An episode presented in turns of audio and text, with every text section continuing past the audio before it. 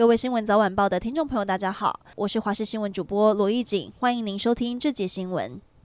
炎亚纶最近被网红耀乐指控，二零一八年交往期间违反意愿发生性行为，还偷拍私密影片。尽管已经道歉，还是重创形象，代言和节目演出都喊卡。而中国网友也担心，他在中国拍摄的戏剧、综艺、电影恐怕都会面临下架危机。艺人 NONO 被爆出涉嫌性骚多位女性，他紧急宣布停止演艺活动，但至今还在神隐，始终没有出面。现在又有网友在网络上爆料，十二年前 NONO 都会透过私讯搭讪，想把他约出来，而且日期刚好就是他向现任妻子朱海军求婚的时间点，甚至结婚后还有发讯息给女网友。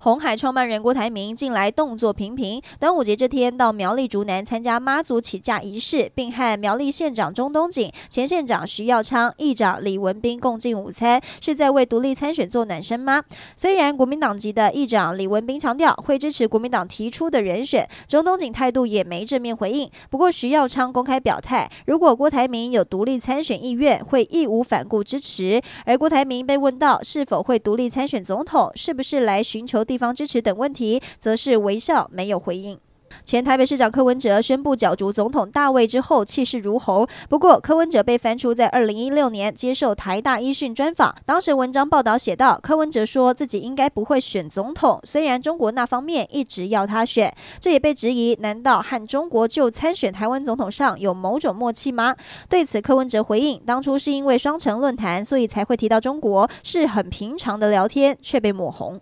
明年一月就是大选。根据路透社报道，查阅了三份内部安全报告显示，台湾政府认为中国将通过通讯软体或团体旅游，非法资助亲中的候选人，试图干预二零二四总统大选，包括招待村里长前往中国旅游，或是指示亲中的候选人开设微信公众号，接着动员用户透过读者赞赏非法资助。